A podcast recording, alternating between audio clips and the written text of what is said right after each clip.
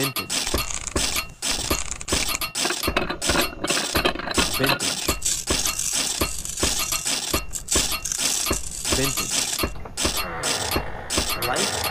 Life. Life with vintage. ライフイズヴィンテージ始まりました。始まりました。こ。の番組はヴィンテージをこよなく愛する。私、ペーパークリップバンクと、私、エイブルックリンがヴィンテージ愛をこよなく語り倒します。よろしくおよ願いします。ます。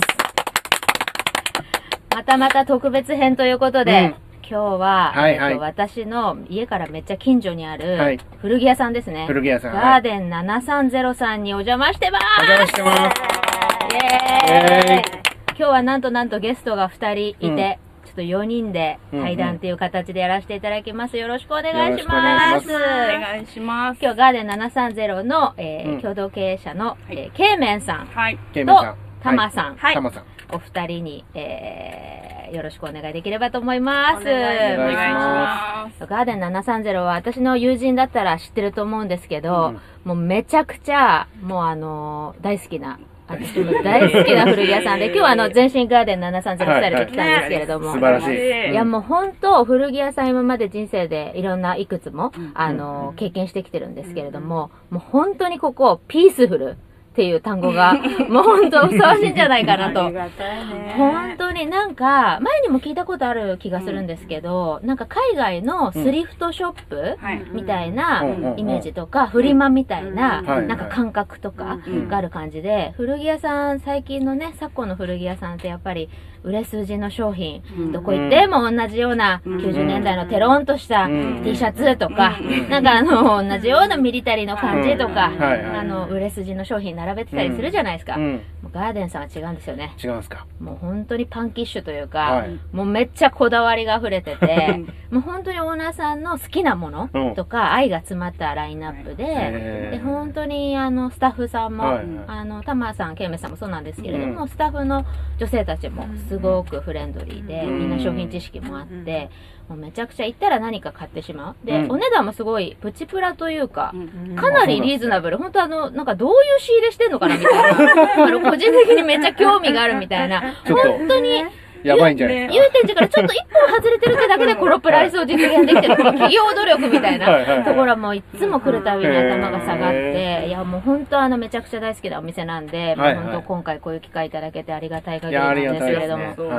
もうめちゃくちゃお二人とも本当にキャラが素敵で、私も大好きなんですけどう、ん。まずちょっとじゃあ自己紹介お願いできますかはい。ねお。願いします。ケイメンさんはい。ケイメンです。は、えっと、結構割とお店にいらっしゃることもは多くて。確かに、ねほぼ毎日、週5か。そうですよね大体昼間来ると大体います。ケイメンさん、うんケイメンさん、な、なんか、もうじゃあ、自己紹介、はいご出身とかからいきますか？あ出身ですか？はい。出身は、えっとね、茨城県で生まれました。はい。はい。はい。で、え、昔からこんな古着大好きっ子？あ、そう、でも茨城でしょ？洋服大好き生まれて家がね古、呉服屋と服屋やってたんですよ。あ、そうなんですか？へえー、お金持ちそう、呉服いやいやい屋さやいやいやいやいや。ん。呉服の匂いが。呉服屋呉服屋ってだいぶですよいやいやいやいやそうそう、それで、私でも、古着、高校ぐらいから古着好きで、もうへ東京出て、えっ、と、古着屋になって帰ってこようと思ったんですよ。あ、古着屋を地元でやろうと思って。一個お店ちょうだいみたいな感じで言ってて。一個お店ちょっと。い？や、でもそこでもお金持ちのお金持ちの匂いやってる呉服屋やってるいやいやいやいやけど、まあそこはちょっと後で聞くとして。で、それで、服屋だから、自分のやつを作ろうと思って、うんうん。うん。出てきたわけです。あ、そうなんですね。へだけど、そう、結局、とこっちにいるままなんですけど。んえ、で、ちっちゃい時から、なんか、その、それこそなんだろう、デニムに、で、うんでデニムみたいなうん女の子だったというか。そう、そうです。デニム兄ちゃんスニーカーそう、あお兄ちゃんが二人で。あ小学校の時なんかそういう、ジーパンにスイングトップみたいなの着えて、ー、しゃれてる小学生で。みたいな、コンバースの偽物みたいなのはい履いて。ちょっとジェームス・ディーンみたいな格好したり、はいはいはい。でなんか多分兄ちゃんのと同じような格好をしてましたおね。兄ちゃんいるといいですね。うん年離れてたんですか、お兄ちゃんは。とね、3つと5個。いい塩梅ですはいね。あ、じゃあ、おしゃれな。あんちゃんがね、うん。影響力がすごい強かったそうですね、面白かったですね。えおしゃれさんおしゃれ、うん、えーおしゃれ。不良、いいですね不良おしゃれ。うん。不良おしゃれ。ね お兄ちゃんいいですね。うんうんえ、じゃあ一方、たまさんは、はいはい。ご出身は、私は新潟なんですよね。そういうの遠いですね。えーそうんんで、私も一緒にバンタンで、あ、そうですね。お二人の出会いはバンタンですもんね、そうそうそれで。出会って、専門学校で出会って、うん。私も当時か、まあ、中学校ぐらいからちょっとこうね、あのうんファッション誌とか見て、はいはい。うん若干アメカジとかにこう目覚め始めて。周りはヤンキーとかもいるんですけど、はいはでもヤンキーとアメカジとこい。うう、ん。ね、仲良くなったりして、はいはい。中学校すごい楽しかったんだけど、はい。なんかこう高校の進路決めるときに、うんうん。ちょうどそれぐらいになんか私はねこうすごいこう服屋でとかじゃないから、うん家があのドラマをうんうん。なんかね、影響された。そう今井美樹だったかな、うん。あ違う浅野温子だ、はい。浅野温子が出てた、え、ジャパン、ジャパンですね、意外なところで。そうそうそう浅野温子の、がスタイリストをやるっていううんうん。ドラマ、もっくんとかも出てて、えあ世代がちょっとあれかな。ー、ちょっとごめんなさい、そこ、ちょっと、ちょっとそこはあの若干のズレが？そうそのねドラマうが、ん。すごい浅野温子がかっこよくてスタイリスト役だそう、うんでうん。もっくんがアシスタントで、はいはっていうの見てて、あ、スタイリストになりたいみたいになって、い。えー、それで影響を受けて？影響を受けて、じゃあ私そこのなんかそういう専門学校行こうと思って、でも雑誌ってほら、バンタンの広告すごい出てたんですよ。そうですよね。へキューティーとうんうか、んうんなんかそういうのに。うんでここ行けばいいんだと思って、うんうん。すごい田舎だから。うんで、あの、高校ぐらいになったら、ちょっと夏休みになると東京に買い物行ったりとか。そういうのしてて、うん。で、進路決めるとき、高校卒業する前に、うん。まあ、大学だね。なんだみんなやってる時に、はいはもう私はここしかないと思って。うん。勝手にここのなんか試験を受けに行っちゃったんですよ。一人で。え、バンタンの？うん。それで合格した親に言おうと思って、うんうん。はい。で受かったって言って。はい。やばい受かったと思って。こっそり東京に行って、うん。試験を受けて、はい。受かったってなってここ行くねって言ってこう提示して、うん。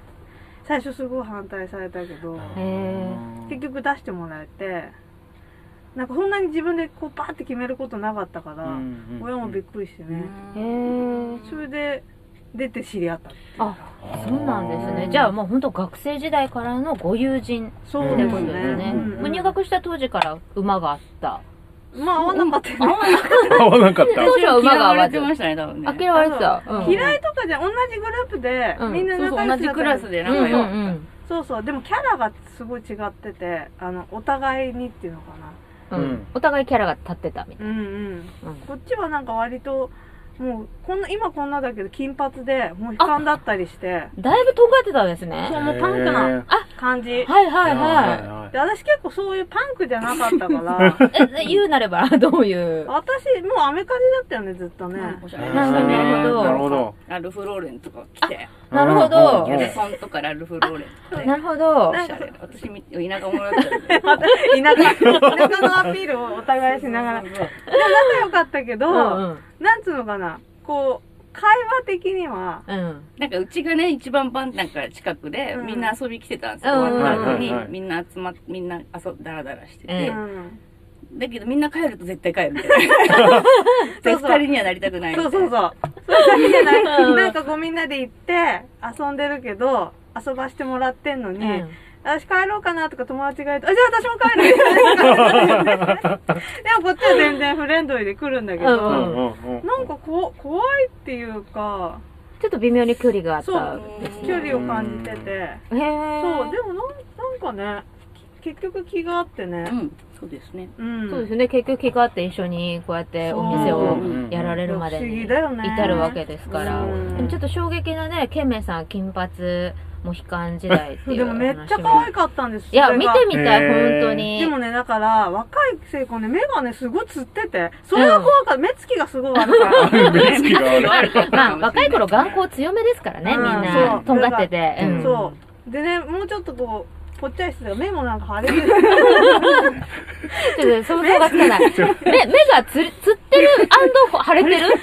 それはどういう目なんでしょう？ね。目つきが相当悪く悪い。見える。もうつぶ、潰れてる。で、本人は、うんね、その時もね、うんだから目つきが悪いって印象がすごいあって、うんあと目も悪かったからこういう感じだったそうあそうそうそうそう。あー喋んなかったらちょっと怖いなって感じで。そうなん。ですね、うん。でもいそうですよね服飾系の専門学校とかってそれぐらい自我がなかったら、うんやっていけないみたいな想像の世界ですけど、いやみんなもでもわかる。う自己主張の塊みたいな、そう思って入りました、うんだから私も、なんでみんな違ってみんないいみたいな、うんそんな感じがしますけど、うんえ、そのじゃあ、ケメイさんとか、うん。タマさんとか、それぞれなんか好きな世界があったって話なんですけど、なんかきっかけになった、ななんかそういう、なんでしょう、カルチャー？はい。音楽とか、うん。映画とか、そういうのあったんですか？えー、なんだろう。なんかうん。ケイメンは割と音楽すごい強いけど私割とうん。何でも何でも来いっていうか、うんうん。そんなにすごい音楽がすごい好きとか、うんうん。なんかのえ映画が影響されてとうか、んうん。そういうタイプじゃなくてなんつうんだろうね。でもなんか周りが結局なんかこう私の周りが今でもまあみんなそうなんですけどなんかすごいというか、うんうん。勉強家というか、うん。ね。うん。なんか周りに教えられることがすごくて、うん。うん。それについてって「へえ」なんて言ってるようなタイプ、はい。はい。こっちは割とだから勉強男の子っぽいタイプっていうのかな、うんうんなんかこうもものを知りたくてうん。ああ、わかりますね。追求していくうん。タイプ、なんか背景とかを知ってうんうんうん。て、とかっていうタイプ。そうそう。そううんうんうん。私は結構 全然違うよね、でもなんかすごい面白そうだったいつもそれって、うんうんうん。ね。うん。それに一緒についてったり。うん。そうそう、ね。それをなんか面白がってるタイプっていうのかな、うんうんでもなんかある意味そういうちょっと違うキャラみたいな人の方が私自身も大人になっても仲良かったり、ちょっとそのね、なんかケミストリーを楽しむじゃないですけど、うんなんかそういう方が、そういうのあるかもしれないですよね。うんガチガチに同じタイプだと、結構反発したりもするし、ね、うん。違うからこそ良かったみたいうな。ん、なのかな。元は一緒なんですけどね、うんうん。出どころは一緒なんですけどなんかやっぱこっちはやっぱ成績も優秀で。え？へえ、ーなんか、いや、意外な、あれは、のなんていうのかな。金髪だけど、うん。モヒカンだけど、成そうそうあ績優秀。のやっぱこだわりが強いから、なんかこう課題とか出ても、あのちゃんとやるけど期日を守らなくて、うん。うん罰にされるタイプ。なんかでも典型的なちょ、ちょっとなんかうん、不良チックな？うんそうなのか不なな？なんか。結構期日は守らないけどもう自分のこうやりたいことを間に合わなくてもずっとやってるるみたいな。職人うん、で。もそうそうそうでもやっぱ課題とかってやっぱね期限があるから、うんでいつもそれに間に合わない私は なんかちょっとケルさん不器用、不器用じゃないですか、なんか。あ愛すべき不器用さが。ねね予定が立てらんないみたいな。そうだね、うん予定が立てらんなないんかもう前の朝、朝までうん。泣きながらやったり。そうそうそう真面目、真面目。そうそう泣きながら真面目できなかったチュンチュンってね。真面目。ねみんなに書いてもらったりして。そうそうそうえ、タマさんは要領よくちゃちゃっとやっちゃはい、うんですか？はい、めちゃくちゃもう一番先に終わらせて先帰りますみたいな。そうそう。だけど、成績どうでもいいです。とりあえずやった痕跡があれば、私はそれでいいみたいなタイプだそうから、例えば課題とか見せると、みんなにすごい笑われて終わるみたいな。何これ？みたいなうん。ね。うね。んそんな感じ、だから真逆？真逆。うん。適当さが超羨ましいなと思ってます。えー。ね。うんそういうのすごい適当なんえ、ですよ。で入学した当初よりも、だんだん、なんか、時間経ってって、うんちょっと絆も深まってってって感じなんですか？そうだよね。なんだかんだ結局そう言いながら一緒にいたもんうんね。へえ、じゃあ、まあ、気が合う二人だったんですね。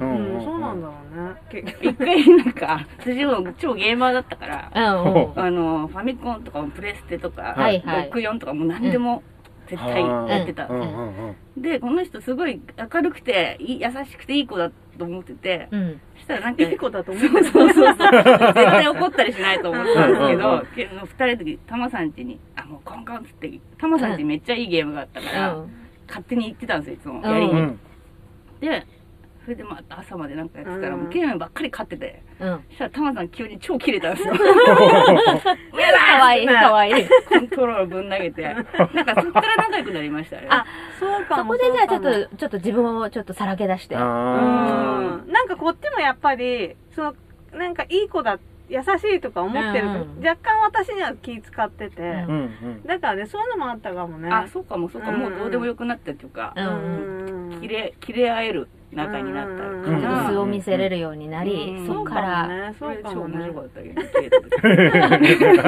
時ゲームきっかけで。そうそう。なるほど、うん。えじゃあそれで学生時代はじゃあそうやってゲームして家でつるんだりとか、まあ、結構じゃあ遊びに行ったりとかもしたんですか？うちらの時ねクラブとかね。クラブ。元気だった時ですね。言ってました言ってました。なんかやっぱねと友達がイベントやるとか、うん。はいはい、ね、そういうのでね。夜のそうそうあれがアクティブでしたよね。そうそう。みんな元気だった、元気だったね、元気だったよね、うん。いやもう寝ずに遊ぶっていう時代ですよね。そうそう、そういうのに行って行ったり、まあ、学校終わると、うん。そういうの行ったり、うん何してるの、みんなで集まったり、フリマ行ったり。そうフリマもねよく行ったあとおねもちゃショーとかね。そうそう。えー私がやっぱそのおもちゃショーすごい好きで、はいはやっぱそのそれをすごいよく知ってるん、友達がやっぱいて、でも行くぞみたいになって、言われると諸国私ついていくのにこっちもえじゃあちょっと行ってみたいとか言って、ねそこについて、まあ、遅刻したりとかしてこっちうんは、うん。ついていけないみたいな。ね。そうそういうのとかねそうだな。そういう感じで遊んでたよね、うん。なんか割とお金かかってたね。そう考えると。お金をよくでも私も若い時使ってました、うん。使ってた、うん。使ってなんぼっていうか、今のやから若い子っていうとまあ老害になっちゃうかもしれないですけど、ね、全然使わないから、いっぱい使って失敗、うんうん失敗もし、そでも使いましたよね。ういっぱいしたね。あればあるだけ、手元に入ったら うん。全部使っちゃうみたいね。な。やってたね。その時ね、なんか貯金とかちゃんと資産そう。運用してればよかったなって、今になってね、時すでに年ですけど。時してたらすごいな。ねあでもね、それがあって今あるわけですからね。うんね。いや失敗だらけだったよね。失敗だらけですよ。ね。楽しかったでも。えー、じゃあ、あれですか、タムさんはじゃあ、うん。なんだろう、おもちゃ系も好きだった？そうそうそう。アメリカの？そう。でもともとやっぱそういうおもちゃとか、うん。雑貨とかがやっぱ好きで、うんでもおもちゃショーとか行ってもヴィンテージのものになるとやっぱすごい高いから。すごい高いそういうのはまあたまに買って、うん。とか見て楽しんでたけどまあなんかそのもうそこ行っていいのかな？あの卒業後っていうか、あうん。卒業後ね、なんかおもちゃ屋さんで働いてたって聞いて意外だったんですけど。そうそう今もう店舗はないのかうな、ん。うん。あのそういう代官山にあった雑貨屋さんで、うん。うん。でもまあ2年ぐらいかな2年弱かな、入りたくてね受けて、そこは初めて入ったのかな、うん。卒業してから、でそこで2年ぐらいやってそこでも結構なんだろうな。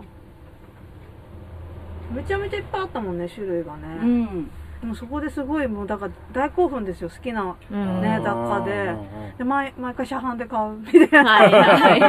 なるほど。そうそうそんな暮らしをしてたよね、うん。でもね私たちも、私も好きでしたよ、おもちゃ。なんかペッツとか。はいはいはい、うん。ペッツもやあったの時代なんかうん流行ってましたよね。そのプ流行ってた。ラザがソニープラザだった頃で、アメリカのちょっとしたそういうのとか、うんあの、トイストーリーとかも大好きだったんで。トイストーリーねおもちゃすごい集めたんおもですよ。ちゃね、うん。ほんと。あ大好きだった。あいう世界ですよね、いわそうなんゆるね。そうなんです。よ、なんかそのちょっとこうみんなね「スター・ウォーズ」とかにみんなすごい「スター・ウォーズ」が華やいでた頃私はそっちにいるみたいな、はいはい。うんなんか結構そんな感じでみんなとちょっとずれてるけど割と可愛いもんとか、うん。そういうので、んん当時みんな部屋おもちゃですごくなかったですか？おもちゃですごかった。あと、なんか、その、素人のインテリア拝見みたいなコーナーとか、よく雑誌とやか取り上げられたりとか。やった。ねてたね。雑ね貨屋勤務みたよいなね、く、よくありましたよね、ほん。と。ありました。なんか、フィギュアだらけの人と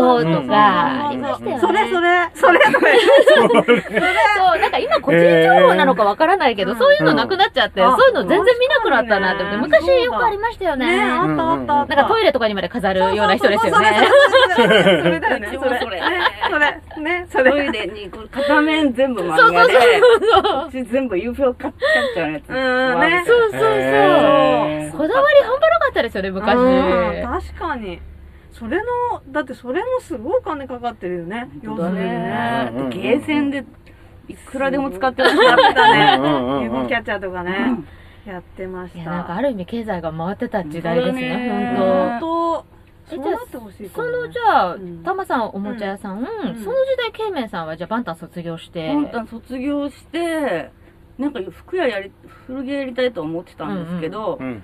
やりだしたら多分終わらないから、うん。その前にいろいろやろうと思って、うん。うん。ゲーム会社でバイトしたり。えゲームをね作作ってる人の横でテストをする人、うんうんうんエヴァカっていう、転職じゃないですか。もうただゲームをひたすらしうてんっていうのをやったりあとなんだろうね。あそうコンビニしたりあそうだね。ろしてでもう帰ってこいって親に言われて、うん。そんなんやってんだったら。あでったねえっとど落ちまくってね。それでビームスボーイにあバイトで、すごい。急にビームスとかあ、しかもビームススボーイってもう当時はめちゃくちゃおしゃれの最先端、ねあの袋をね、みんな持ってました。よ。オレンジの方じゃなくて、ボーイの方がやっぱり、うん。あの、ちょっと格上だった感じしますよ。ボーイってねなんかちょっとそんなのなかったもんね。あちょっとボーイッシュな感じで。そうなかったあの世界観、うん。あの女の子のためのん。古着っていう、うん。あただ本当にその概念を本当にそれ超すごいと発信したのはそこですよね。すごいですよね、うちらもみんな古着のメンズからちっちゃいの探したり、うんうっていうのをみんなやってたからすごい店ができたん。確かに。でもう多分誰にも言わずに応募したんですそうなの。隠しててそのあ、タモ頃さんも知らず居に候しててうん。ケイメンのうちに。そんなに？仲良く？はいそはい。う。である日ケイメンが突う然ん。バイトから帰ってきたらそそくさいなくなるんですよ、うん。えどこ行くの？っていつもだと遊ぼうみたいな感じだったのに、どこ行くの？って、いや、ちょっとって言うから、おかしいの。家家の動く変えたりとかして、わかんないなと思って、これはなんかおかしいと思ってうん、後をつけたんですよ。え？後つけた。どっか行くと思って、うん。で着いたとこ原宿で、何しに行くんだろうと思って、その頃本当に古着屋とかもうん。落ちてたから、うん。うんうん。いや、なんかど、どこの今度古着屋受けんだろうと思って、うん。でなんかちょっと見失ってどっかで待機してたんですよ、うん。昔のロッテリアとか。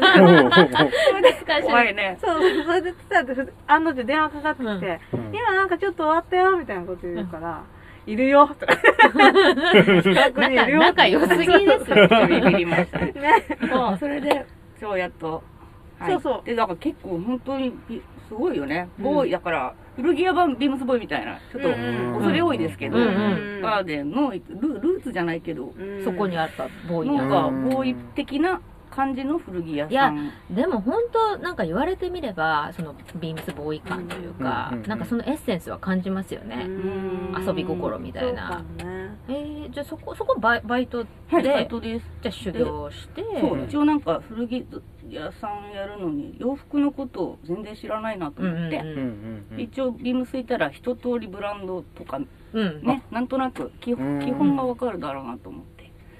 勉強させてもらって。なるこうもういいか大丈夫かなと思って。うんうん。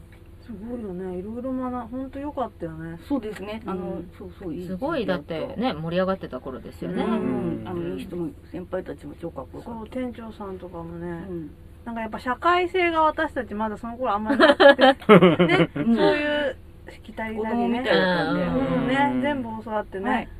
はい、まあ、ある程度その組織というか、っていうところで、いじられて強くなって、いはい。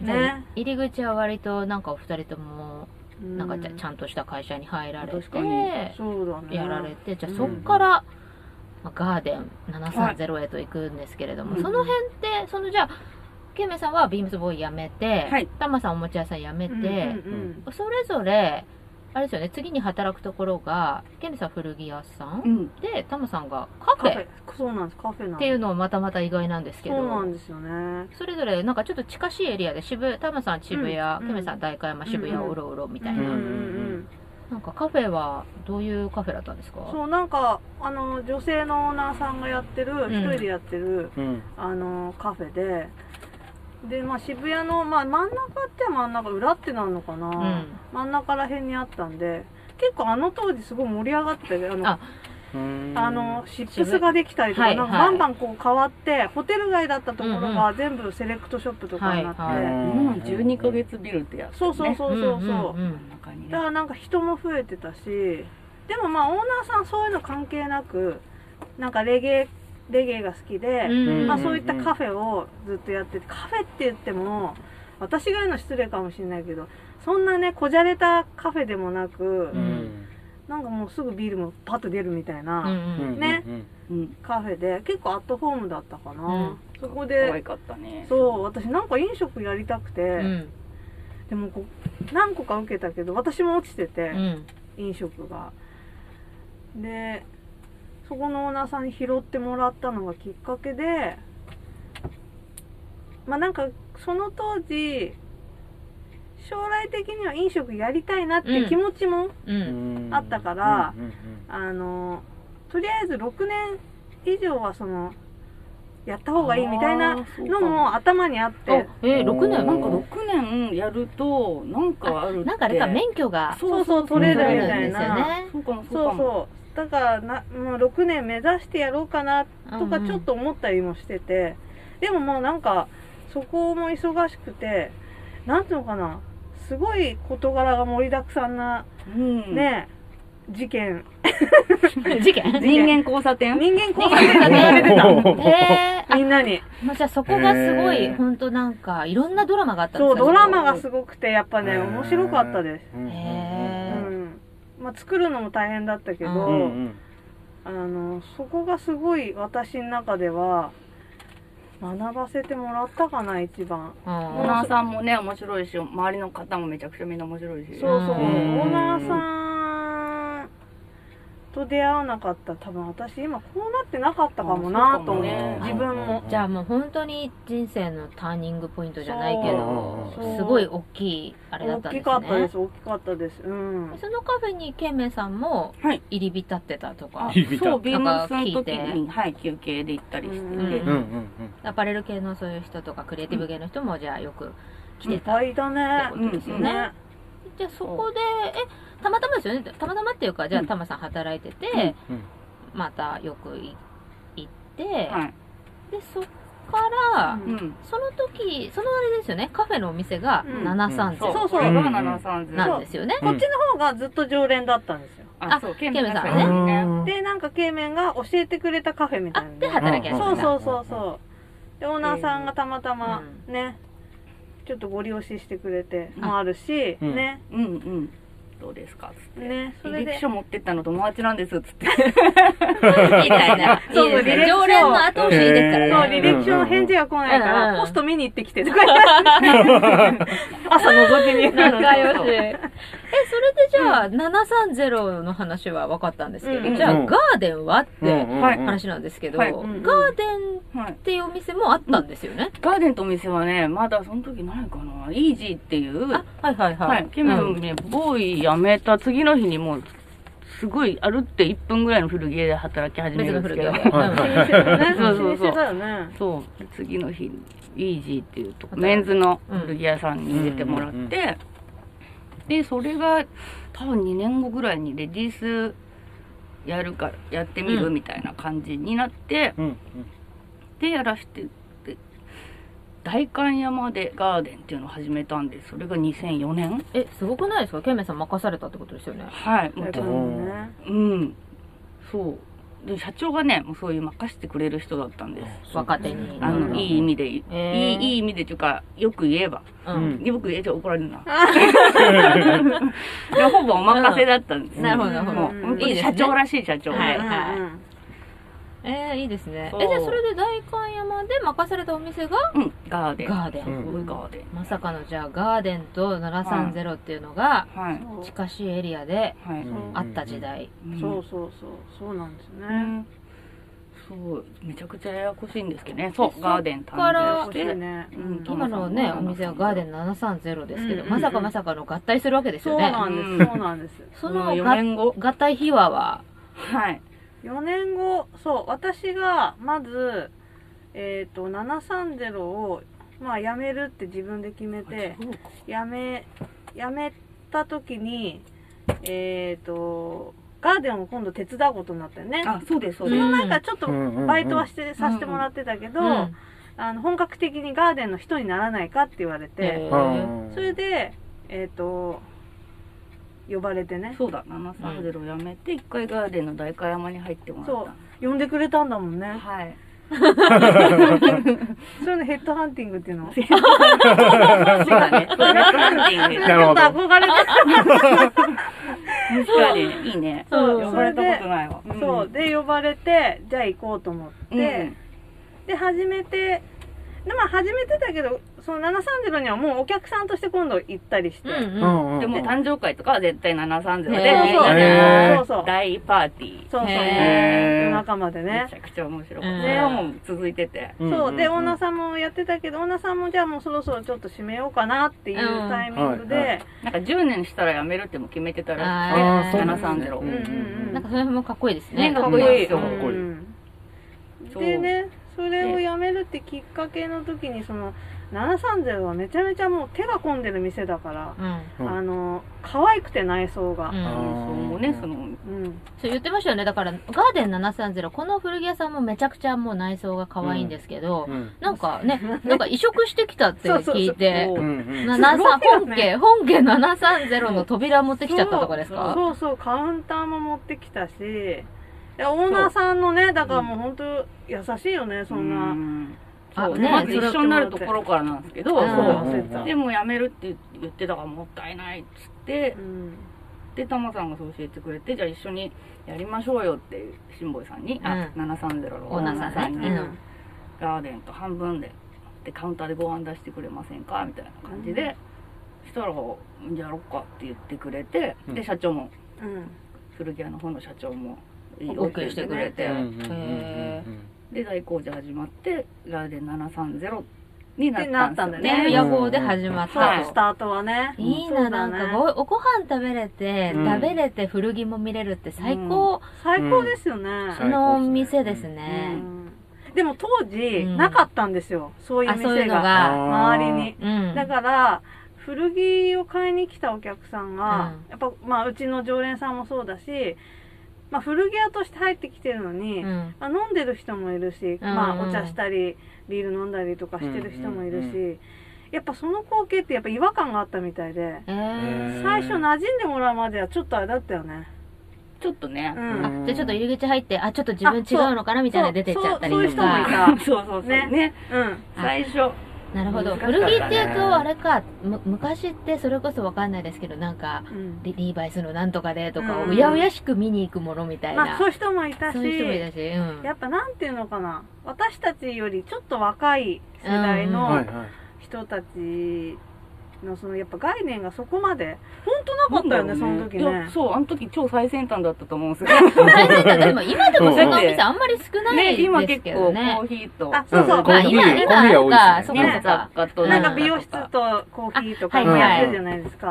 そういうのもなかったよね。早かったよね。ハイブリ自分たちでハイブリッドツールの。すごい、すごい今アピールしてね。でも本当早いですよね、そういう。そう、でもそれなりに、そこで悩むことは結構多くなったかな。そういう、なんか最初にみんな慣れてもらうまでが、あの、そのスタイルに。じゃあ結構最初はなんだろう、思ったより売り上げいかない。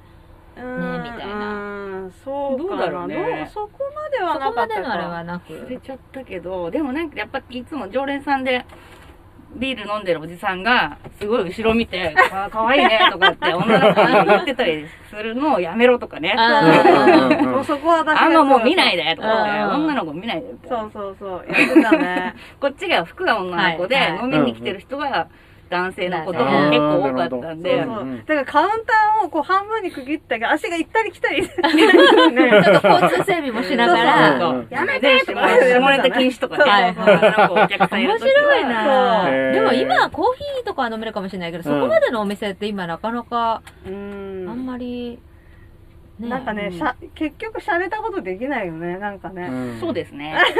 でもなんか人間らしさがあっていいですね、うん。なんか。うんうんでだいぶね、お客さんも慣れてきてくれて、ね。うん。もう、だからこっちも慣れたし、お客さんも慣れて、うんだからそこ、でも、カウンね、そうだね。コついてとかも言ってたし、そうタバコ？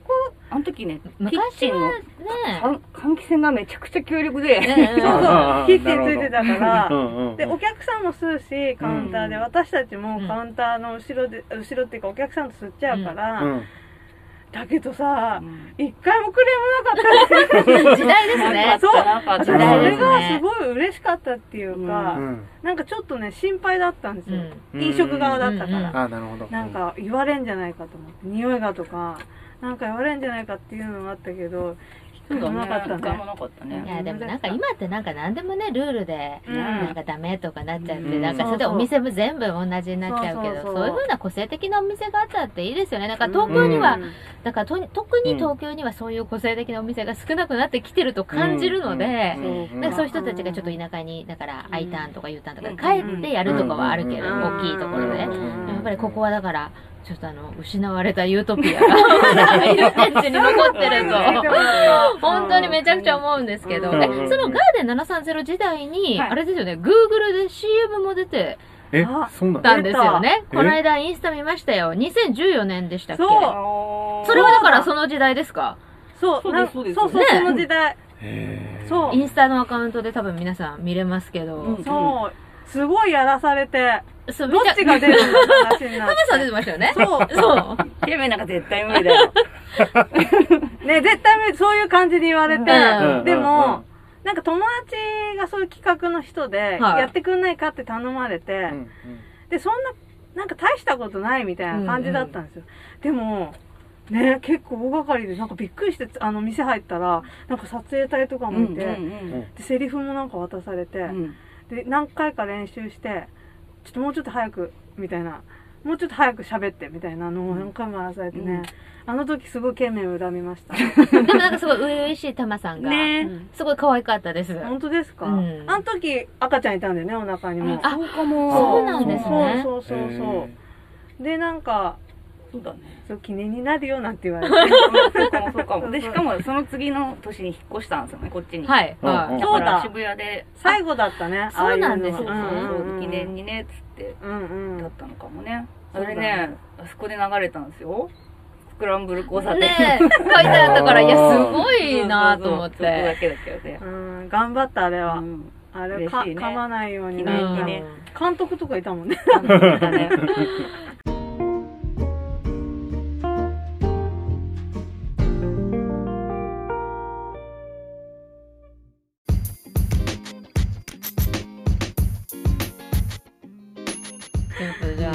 あ、なんか怒涛の、はい。ちょっと前編は、うん。あの、渋谷時代のガーデン730の話をはい。伺いましたけど、じゃはあ、ちょ、後編では、はい。そうですね。祐天寺での730の、はい。ガーデン730の話を聞きましょうかね。はい。ありがとうございます。はい。一旦じゃあ前編ここで終わります。ありがとうございます。あ。りがとうございます